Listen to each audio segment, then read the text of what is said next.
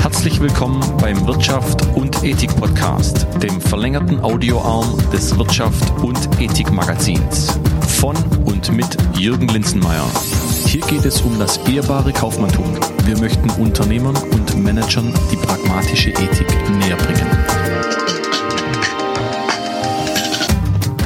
Hallo, schön, dass du hier bist bei meinem Podcast Wirtschaft und Ethik, dem Podcast für Nachhaltigkeit in Wirtschaftsunternehmen. Der Podcast also für Unternehmerinnen und Unternehmer, die Nachhaltigkeit als strategische Positionierung betrachten und die Good Practice Beispiele spannend und interessant finden. Mein Name ist Jürgen Linzenmeier und ich freue mich heute auf unseren Gast. Georg Schürmann ist seit 2009 Geschäftsleiter der Triodos Bank in Frankfurt. Zuvor war er 20 Jahre lang bei der Deutschen Bank tätig.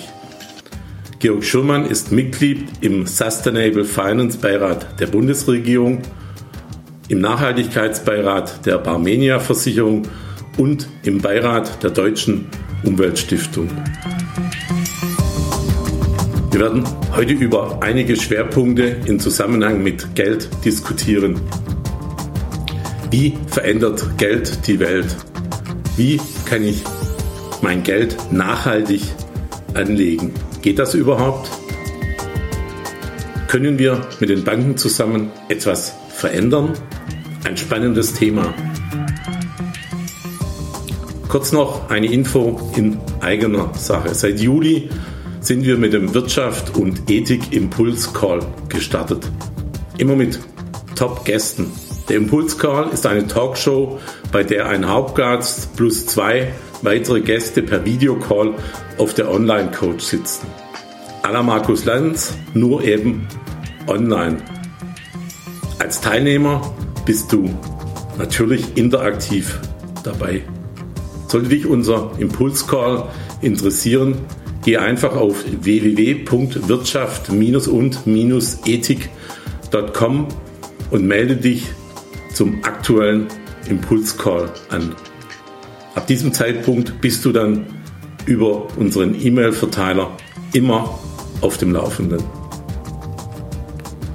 So, lassen wir aber jetzt das Gespräch beginnen.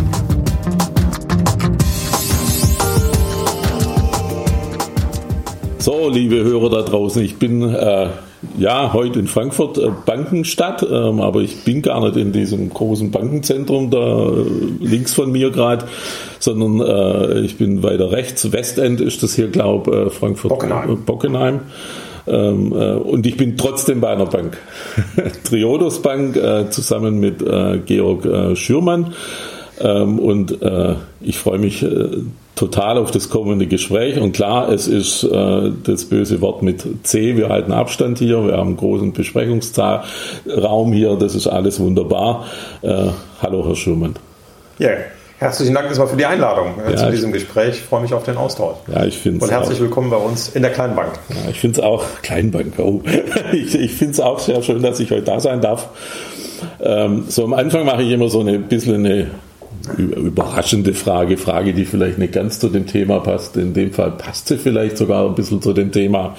Äh, ich habe sie aber falsch notiert, äh, weil ich eigentlich dachte, äh, es gibt einen neuen Präsidenten in den USA. Der, ich habe vorher noch mal geschaut, ist nicht immer noch nicht entschieden. Der eine klagt. Jetzt muss ich die Frage ein bisschen umformulieren, äh, weil ich fragen wollte, was Sie denn vom Ausgang halten und vom neuen Präsidenten. Äh, was halten Sie denn von der Situation da in den USA? Ja, ich glaube, das ist eine, eine, echte Herausforderung für Demokratie, was wir da gerade erleben. Und äh, ich hoffe, dass auch die USA den Test als Rechtsstaat gut bestehen werden. Das werden wir jetzt in den nächsten Tagen oder vielleicht auch Stunden erleben. Ja, und äh, dass der Ausgang einmal ein friedlicher ist also das war das, wo ich äh, die größte Sorge vor habe, dass wir in äh, gewalttätige Aktionen da äh, verwickelt werden, beziehungsweise das beobachten müssen. Also von daher hoffe ich, dass es friedlich geht und dass der Rechtsstaat sich behauptet und es dann zu einem guten Ausgang kommt, mit dem dann die Gesellschaft auch leben kann und dass vor allen Dingen wir dann auch in den USA hoffentlich wieder zu einer Gesellschaft kommen, die ein bisschen mehr vereint ist und nicht so gespalten. Ja, da, das, das ist eigentlich, glaube ich, das ganz wichtige Thema, dass, dass, dass die Leute da wieder ein bisschen zusammenkommen und, und, und nicht so auseinander dividieren. Ja, das, das Gefühl habe ich auch, das wäre mir auch ganz wichtig.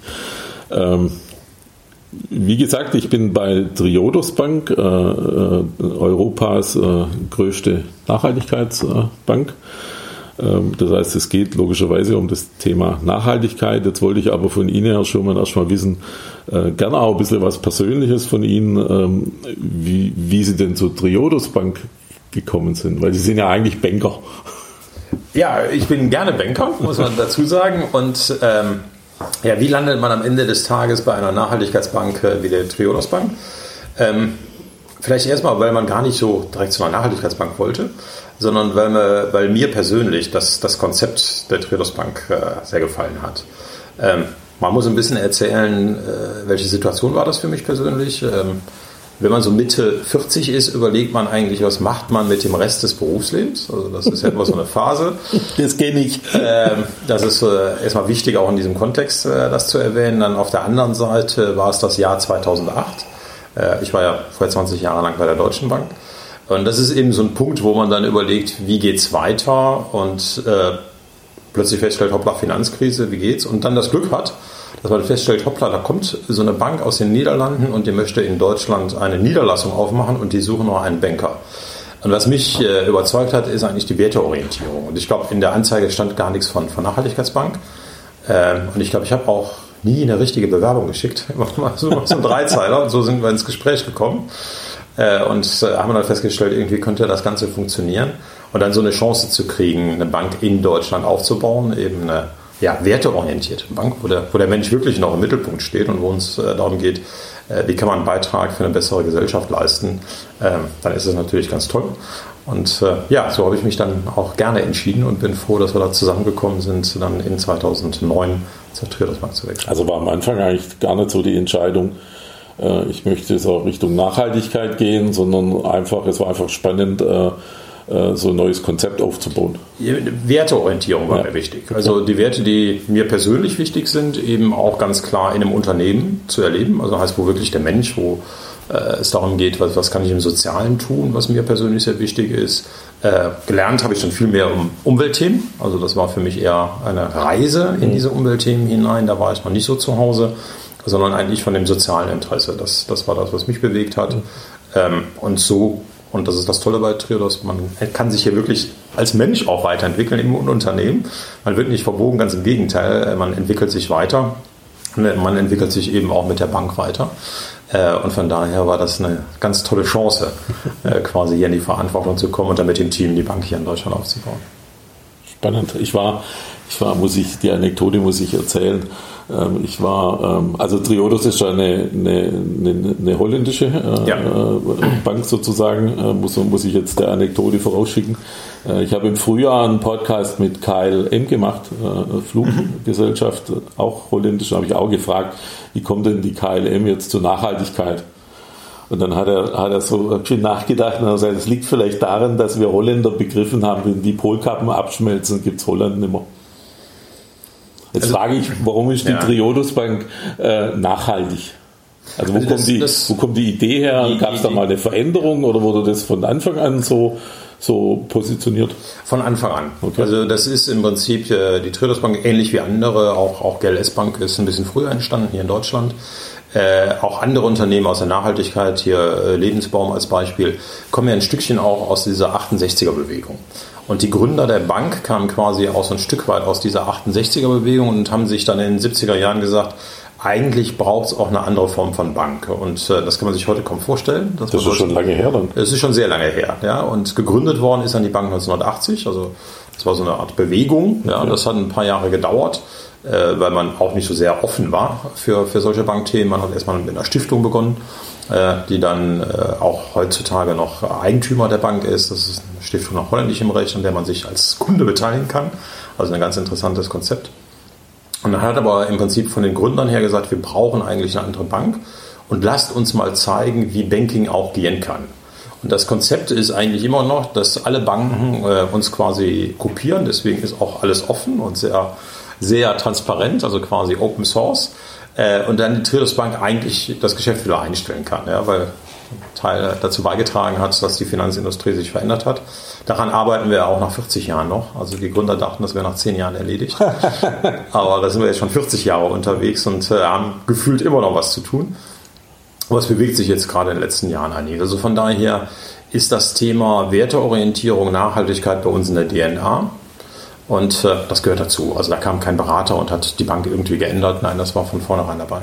Aber da war der ja dann schon so unternehmerisch äh, schon einer der ersten, die, die so gedacht hat. Wie gesagt, wir sind nicht das einzige Unternehmen. Es gibt nee, einige aus der Nachhaltigkeitsszene, die, die um ja. diese Zeit herum entstanden sind, also in der zweiten Hälfte der 70er Jahre, um, um 1980 herum. Aber äh, ja, in der Tat, die Triodos Bank gehört zu dieser ersten Welle. Schon, ja. In welche Bereiche investiert ihr? Ähm, erstmal in Deutschland. Und, und wie, wie, ja. wie bewertet ihr das, dass ihr dort investiert? Äh, ganz spannend, kann ich gerne erzählen, auch so ein bisschen anekdotisch.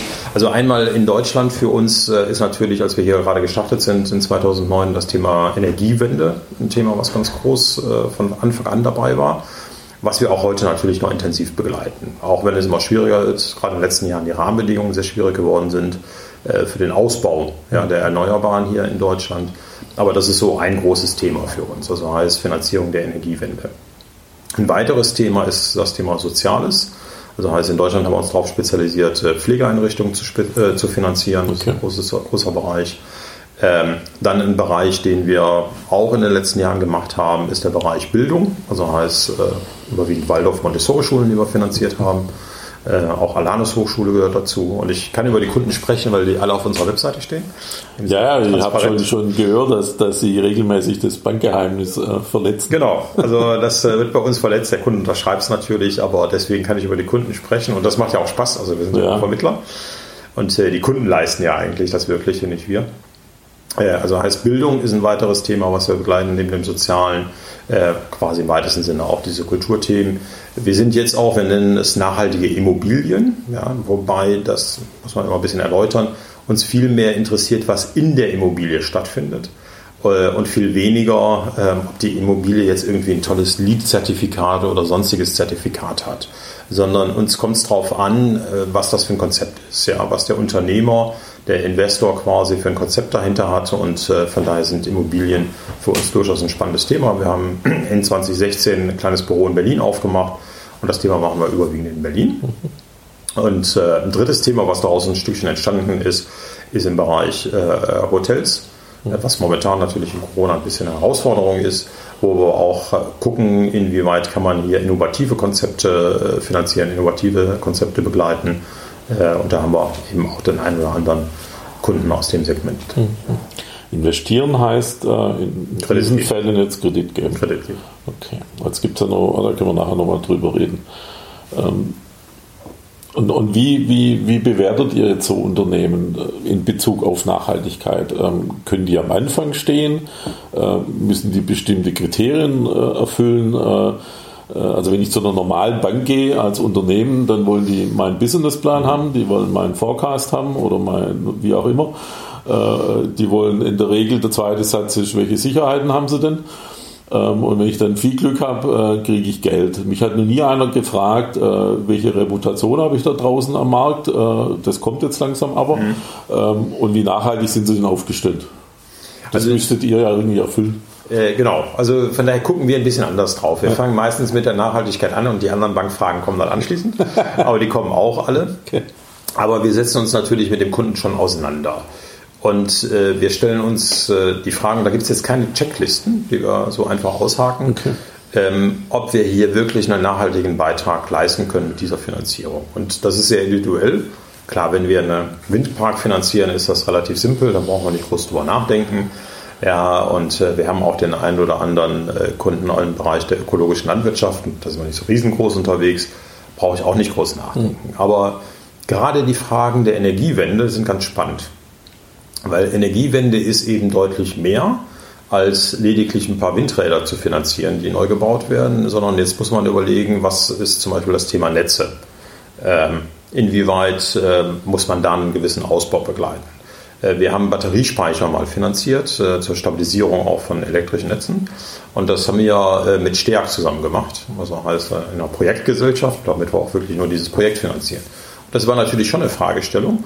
Wollen wir das? Sehen wir das als notwendigen Schritt? Ja, das haben wir mit Ja beantwortet, auch im Hintergrund, weil ein Kohlekraftwerk abgeschaltet werden konnte. Mhm. Ja, aber das ist sehr individuell, wie wir uns damit auseinandersetzen. Wir haben neulich, da ging es im Bereich Mobilität, ähm, auch uns die Frage gestellt, ist das ein Thema, was wir uns vorstellen können, was wir finanzieren und haben wirklich alle Mitarbeitenden mit einbezogen. Also heißt, der Unternehmer hat eine Präsentation gemacht äh, vor allen Mitarbeitenden online, das geht ja ganz gut, äh, und dann wird darüber diskutiert. Das dient der Meinungsbildung. Klar, am Ende muss ich die Verantwortung tragen und was machen, also klar kann ich immer sagen, also wenn alle dafür sind, ich mache es trotzdem nicht, aber das dient der Meinungsbildung.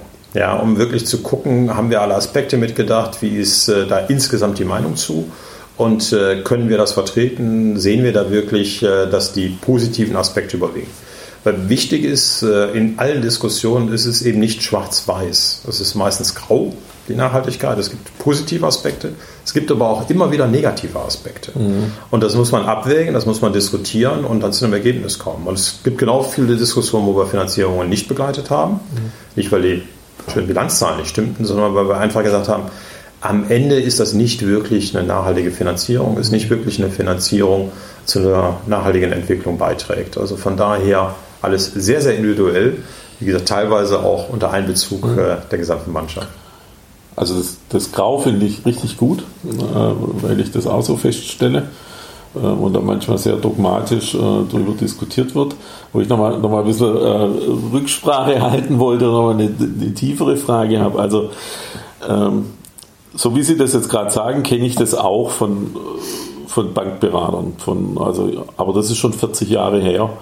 Ähm, da hat der Bankberater dir zugehört, der hat deine Idee aufgenommen ähm, und er hat, um es jetzt kurz zu machen, irgendwann gesagt, die Idee ist gut, die könnte funktionieren. Ja, hat jetzt mal nichts mit Nachhaltigkeit zu tun. Und dann hast du äh, tatsächlich einen Kredit bekommen. Also ich habe mit 20 Jahren einen Verlag gegründet und habe einen Kredit bekommen. Äh, und ich hatte nur eine Idee und eine Garage. Äh, und das hat sich ja komplett verändert. Wenn ich jetzt einen Kredit möchte, äh, dann habe ich so manchmal die, die, das Gefühl, die Idee interessiert gar nicht mehr, die hört sich der Bankberater an. Und dann geht es eine Abteilung Stock höher oder Stock runter und der tippt die Zahlen ein von meinem Businessplan und, und von meinen Sicherheiten, dann kommt rechts eine Bewertung raus und dann kriege ich den Kredit oder nicht.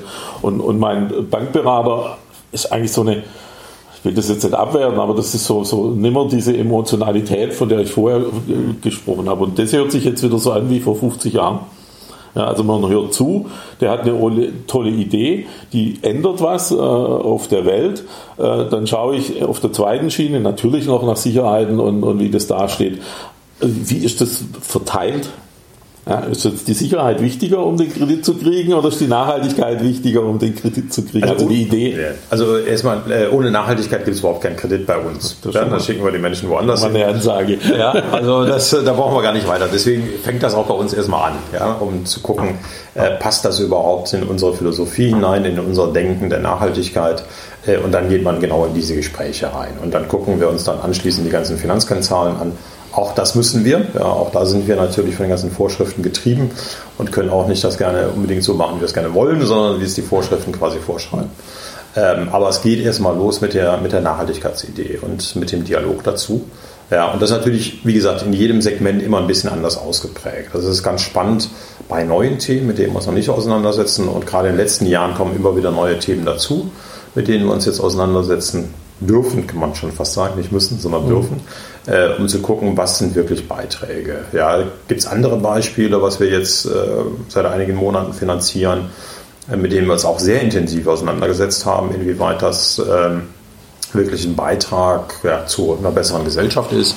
Äh, wir haben doch einige Projekte jetzt begleitet, äh, wo wir den Netzausbau in Glasfaser äh, ja, finanziert haben oder mitfinanziert haben aber ausschließlich im ländlichen Raum. Also das war für uns wichtig. Also heißt, wir würden hier im Rhein-Main-Gebiet direkt, würden wir keine Glasfaserinfrastruktur finanzieren. Ähm, Uns geht es darum, einfach das Thema Gesellschaft hatten wir eben.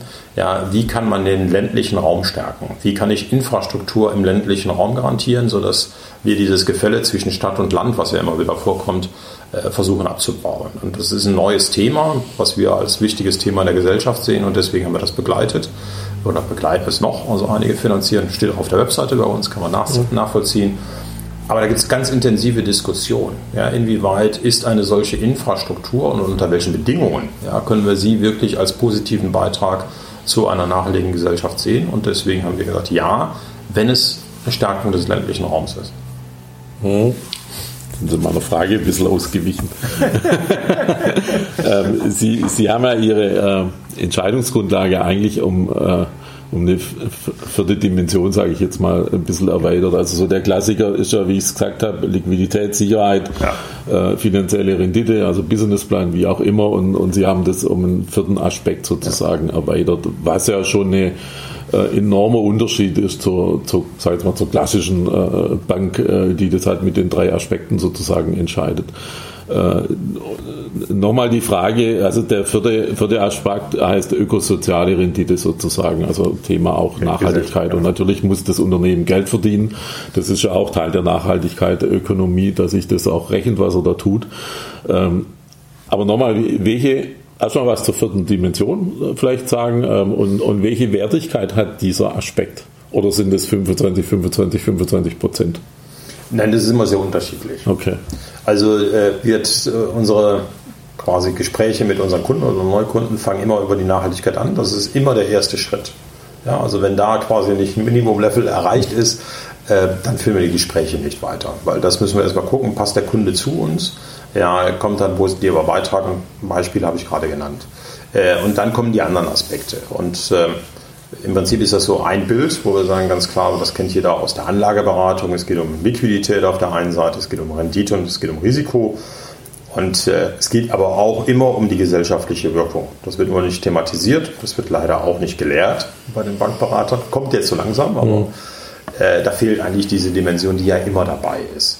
Und wenn man sich dann anguckt, ähm, wie sieht es am Ende des Tages aus, dann kann man nicht sagen, es muss immer irgendwie Risiko, Rendite und Nachhaltigkeit immer gleichgewichtet sein. Es gibt Projekte, wo wir sagen, hoppla, da ist vielleicht äh, das Risiko ein bisschen höher, aber dafür gibt es da wirklich einen ganz tollen Impact, also eine tolle gesellschaftliche Wirkung. Okay. Ja, und es gibt vielleicht andere Projekte, wo wir sagen, okay, die gesellschaftliche Wirkung ist okay, auch aus unserem Blickwinkel. Also wir können das begleiten, ähm, aber jetzt vielleicht nicht ganz so stark ausgeprägt wie der Projekt B. Ja, also von daher gibt es das nicht immer gleich. Wir müssen darauf aufpassen, dass am Ende des Tages eigentlich für die Summe der Kredite, die wir vergeben, das Gesamte in einem guten Gleichgewicht ist und äh, dass wir bei jedem Objekt, was wir finanzieren, bei jedem Unternehmen, was wir finanzieren, äh, auch einen Mindestanspruch an Nachhaltigkeit auf jeden Fall erfüllen. Und dieser Mindestanspruch ist bei uns, glaube ich, deutlich höher als bei den meisten anderen. Mal anders gefragt, weil mir das gerade so kommt, wenn ich jetzt eine absolut geniale, nachhaltige äh, Business-Idee hätte, also die wirklich etwas bewirkt, würden Sie dann in ein höheres Risiko gehen, wenn ich weniger Sicherheiten hätte? Bis zu einem gewissen Grad. Also wir können das leider nur bis zu einem gewissen ja, Grad. Ja, also da gibt es natürlich immer so einen gewissen Graubereich, wo wir sagen, da ist das Risiko höher, aber wie kriegen wir es äh, noch vertretbar hin?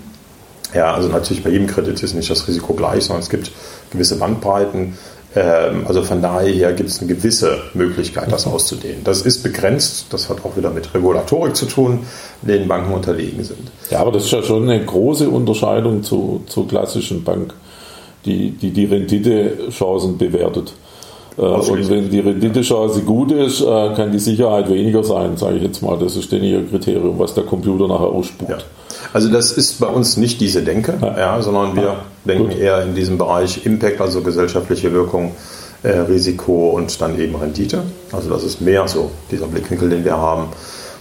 Wichtig ist aber auch, und das ist auch immer ein Erleben, wir kennen oder haben viele Menschen schon getroffen, immer wieder in den letzten Jahren, die haben wirklich brillante Ideen, was das Thema Nachhaltigkeit angeht.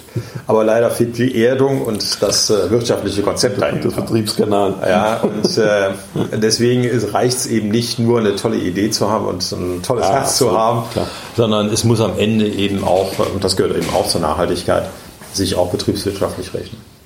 Ja, aber dass diese vierte Dimension so eine, so eine Wertigkeit bei euch hat, das, das ist schon das ist super. Ähm, Im Prinzip müssten ja, meine zwei, drei nachhaltige Banken äh, in Europa ändern jetzt ja auch nicht den Planeten. Äh, das heißt, andere Banken müssten eigentlich diesen, diesen, diese vierte Dimension eigentlich mit aufnehmen. Das passiert ja auch immer mehr. Also wir sehen uns ja in erster Linie auch als Vorreiter. Wir sind viel zu klein, um alleine die Welt zu verändern. Das ist schon richtig. Ja, sondern äh, dadurch, dass wir Dinge vormachen, die dann auch nachgemacht werden können, ja, dadurch können wir die Welt verändern.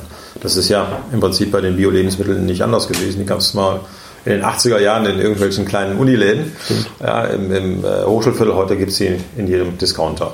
Also von daher sehen wir uns da ein Stückchen als Wegbereiter, als äh, auch Unternehmen, die zeigen, wie es gehen kann. Äh, und dann müssen wir von den Großen kopiert werden. Also am Ende des Tages muss es nachhaltige Finanzprodukte in jeder Sparkasse, in jeder Volksbank geben. Nur dann können wir wirklich was verändern. Und die Banken müssten im Prinzip das, was sie machen, äh, ihre, ihre, ihre Kunden fragen, was sie in dem Bereich denn tun. Und, und, das kommt jetzt. Egal wie viel das ist, jetzt mal prozentual betrachtet. Aber diese Themen kommen jetzt. Und zwar da allerdings durch die Regulierung. Also heißt, äh, die Kollegen werden quasi vom Regulator ein Stückchen dazu gezwungen.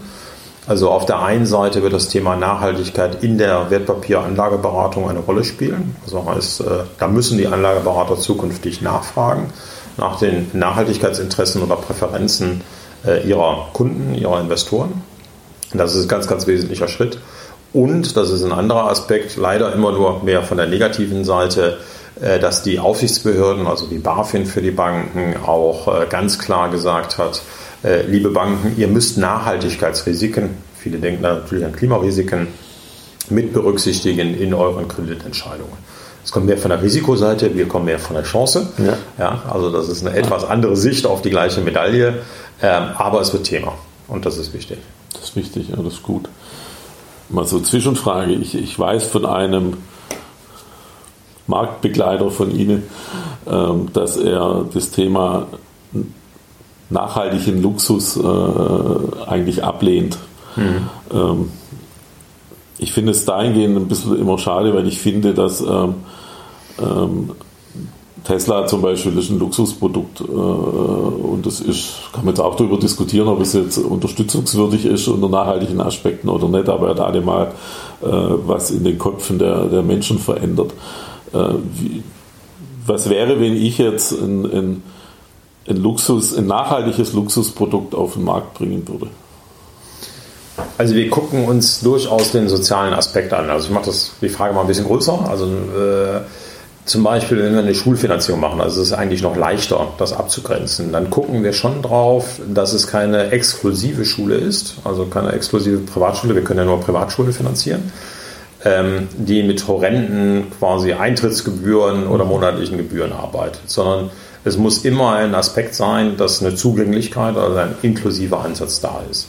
Also von daher gucken wir auf diesen sozialen Aspekt. Jetzt haben wir noch nicht vor dieser ganz konkreten Frage gestellt, ähm, jetzt mal so dieses Beispiel Tesla. Ich weiß, dass unsere Investmentfonds, glaube ich, durchaus in Tesla schon mal investiert haben. Mhm.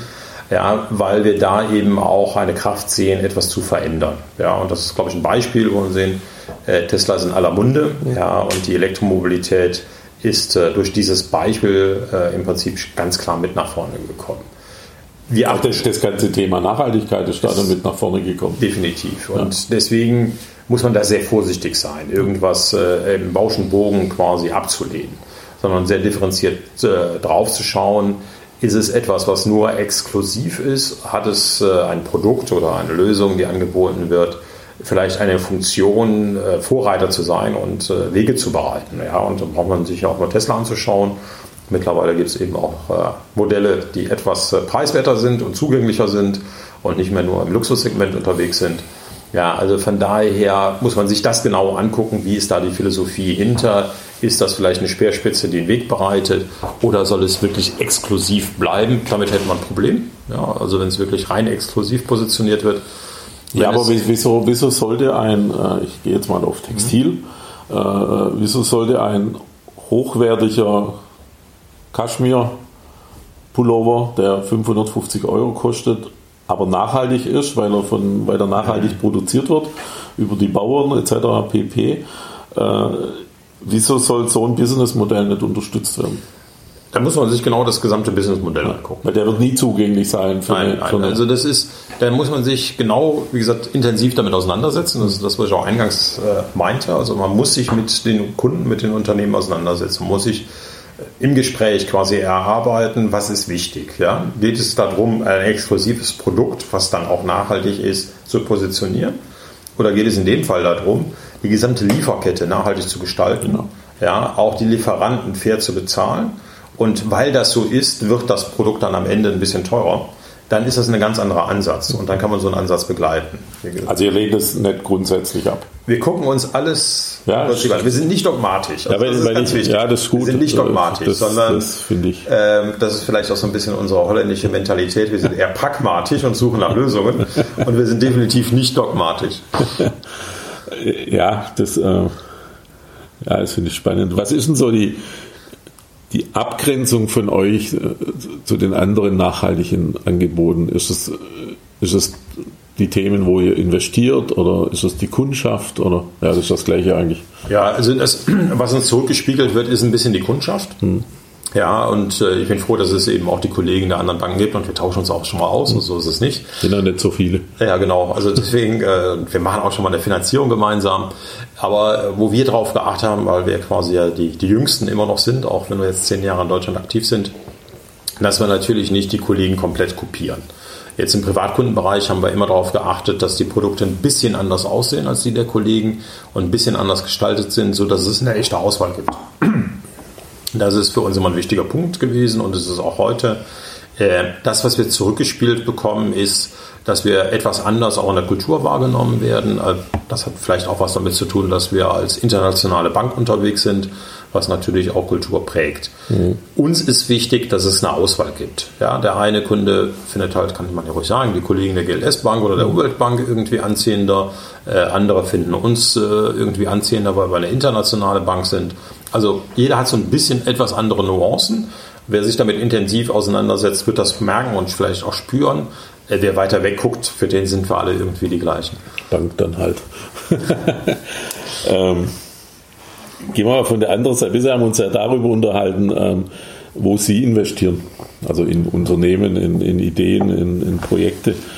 Äh, andersrum mal gefragt, äh, wenn ich jetzt 100.000 Euro übrig hätte, was in der heutigen Zeit echt schwierig ist, also jedenfalls für mich, äh, und ich zu euch komme und sage, ich habe jetzt da 100.000 Euro, ich würde es gern nachhaltig anlegen, äh, also sinnvoll und transparent vor allem, wäre mir jetzt ganz wichtig,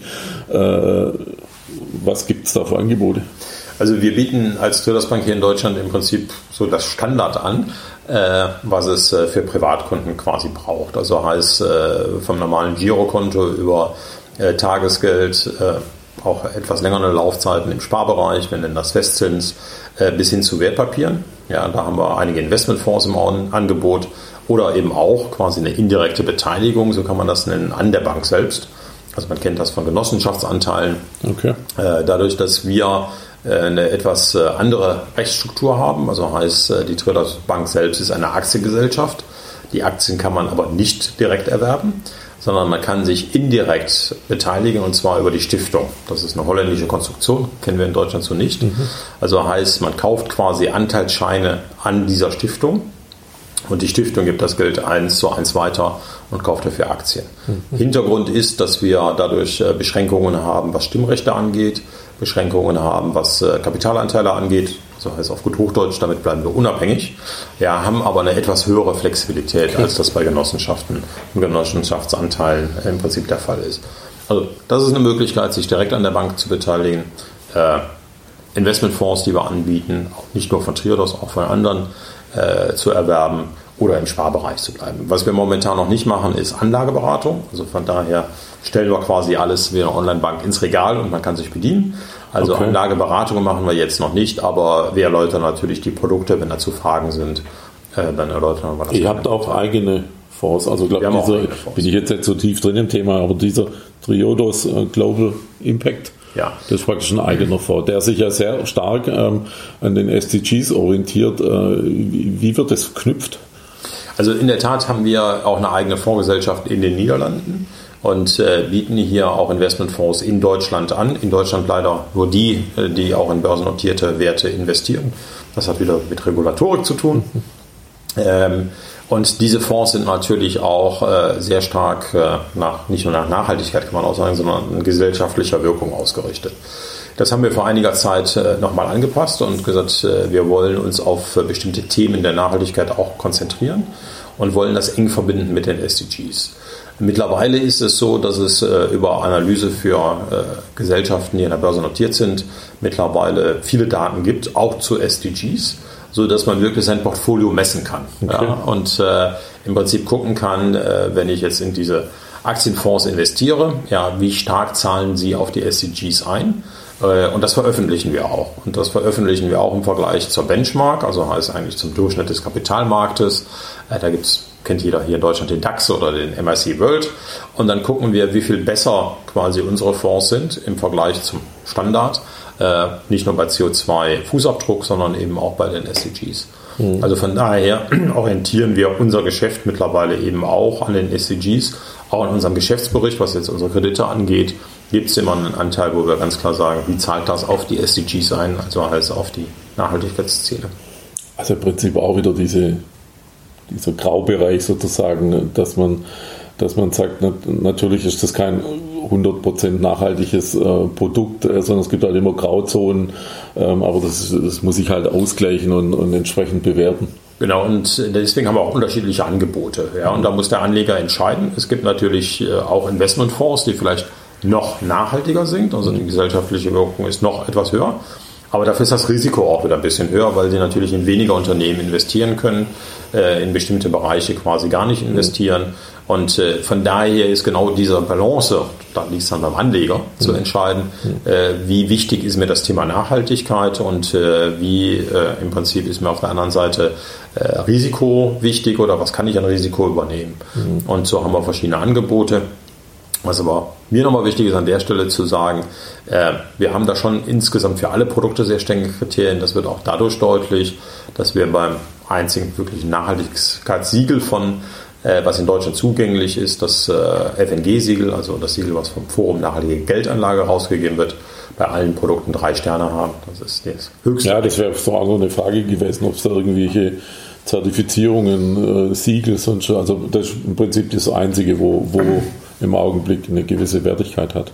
Also das ist äh, das, äh, was wir unsere Fonds auch haben, mhm. äh, FNG-Siegel, was wir auch selbst als dasjenige sehen im, im deutschen Markt mhm. jetzt, was definitiv den höchsten Stellenwert hat. Eigentlich kenne ich auch kein vergleichbares Produkt.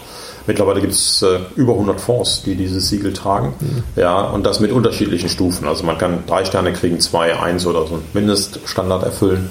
Äh, und unsere Produkte sind alle mit drei Sternen ausgezeichnet. Also von daher. Also das heißt eigentlich, wenn ich, wenn ich Geld habe, sprich meine 100.000 Euro, äh, kann ich mit meinem Geld äh, inzwischen schon was verändern. Da kann man eine ganze Menge mit verändern. Ja. ja. Und man sollte es auf jeden Fall reflektieren. Und das ist uns wichtig, dass man sich darüber Gedanken macht. Ist die Rendite niedriger bei nachhaltigen Fonds? Also das ist auch immer so eine, so eine alte Geschichte. Alle denken, wenn ich was Gutes tue, dann muss ich auf Rendite verzichten. Jetzt äh, muss ich alle enttäuschen. Das ist leider nicht so, sondern das Rendite-Risiko-Verhältnis, und das ist mir immer wichtig, dass man immer über Rendite und Risiko spricht, weil das ist so ein Zwillingspärchen, das gehört zusammen ähm, ist am Ende des Tages besser. Woran liegt das? Einfach weil nachhaltige Fonds und nachhaltige Produkte Risiken reduzieren. Ja, und dadurch habe ich automatisch bei gleichem Risiko im Schnitt eine höhere Rendite. Und das ist wissenschaftlich mittlerweile auch alles nachgewiesen, dass ich keinen Renditeverzicht habe, dass ich äh, gut schlafen kann, äh, und dass ich quasi noch äh, zusätzlich was Gutes für die Welt tue. Ja, das, das sage ich, das sage ich, haben wir es im Vorgespräch ja auch kurz davon gehabt, das sage ich immer, immer Unternehmern, ihr könnt mit Nachhaltigkeit so viel Geld verdienen wie ohne Nachhaltigkeit in eurem Betrieb. Eigentlich noch mehr. Also ich meine, ja, so, so weit getraue ich mich immer noch nicht zu sagen bei dem klassischen Maschinenbauer. Aber ja, das, das ist, ist so. Ja, ich meine, man braucht ja nur in Frankfurt zu schauen. Ja, hier gibt es genug Häuser äh, mit ziemlich hohen Gebäuden, die äh, in den letzten Jahren Verluste ausgewiesen haben oder auch teilweise heute wieder ihre Verluste berichtet haben.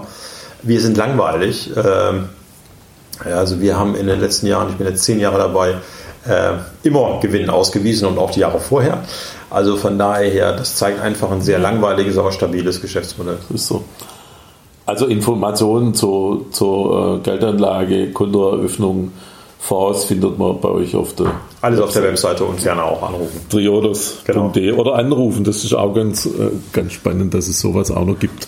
dass man ja, das ist uns wichtig. Ja, also, aber manche, in manchen Impressum steht nicht einmal mehr eine Telefonnummer drin.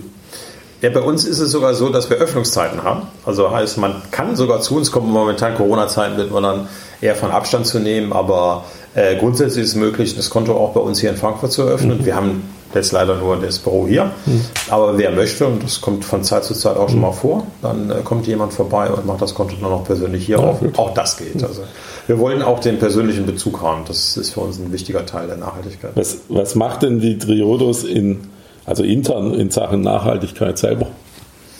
Im Prinzip ist, äh, und, und das ist wichtig, das ist eben die DNA und äh, das ist im Denken drin und das ist, wird auch gelebt von allen Mitarbeitenden.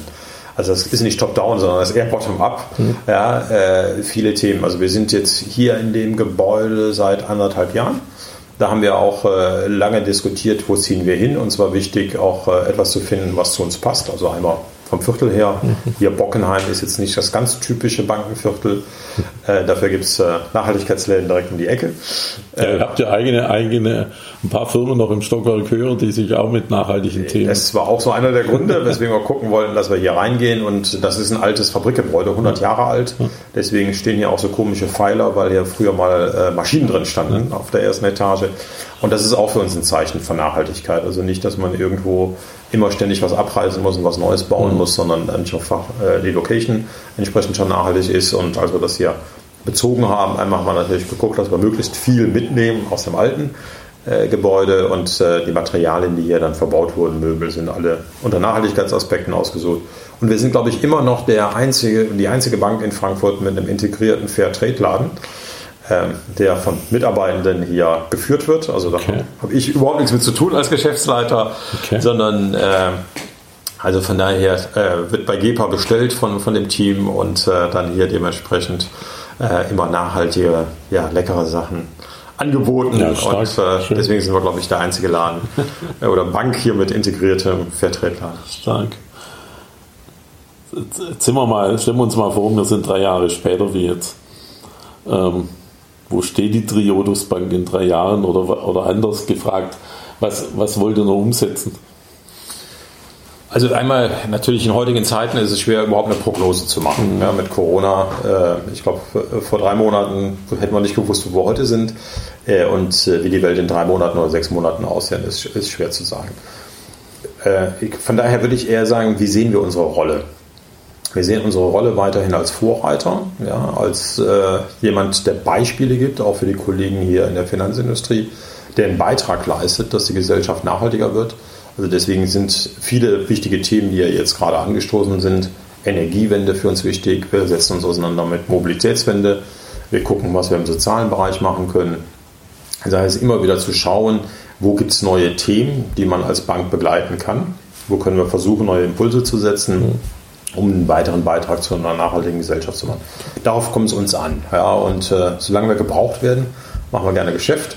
Ja, und das merken wir daran, ob Kunden zu uns kommen, ja oder nein. Also von daher äh, wollen wir weiter unsere Beiträge leisten, auch einen Beitrag eben zu einer etwas nachhaltigeren Finanzwirtschaft. Wie schwierig wird das Jahr 2021 für, ja, für uns Unternehmen? Ich glaube, da müsste man jetzt eine Glaskugel haben. Wir wissen alle nicht, äh, wie sich jetzt Corona-Krise weiterentwickelt. Ähm, also nicht konkret. Ich kann nur sagen, was ich persönlich erwarte. Ja, das, äh, was ich persönlich erwarte, ist, äh, dass hoffentlich über Impfstoff die Situation dann im nächsten Jahr sukzessive besser wird. Aber mit Sicherheit wird es noch bis zum Sommer eine Herausforderung geben. Und für uns alle nicht ganz einfach. Also wir, klar, als Nachhaltigkeitsbank fühlen uns mit dem Geschäft, was wir machen, ganz gut aufgestellt.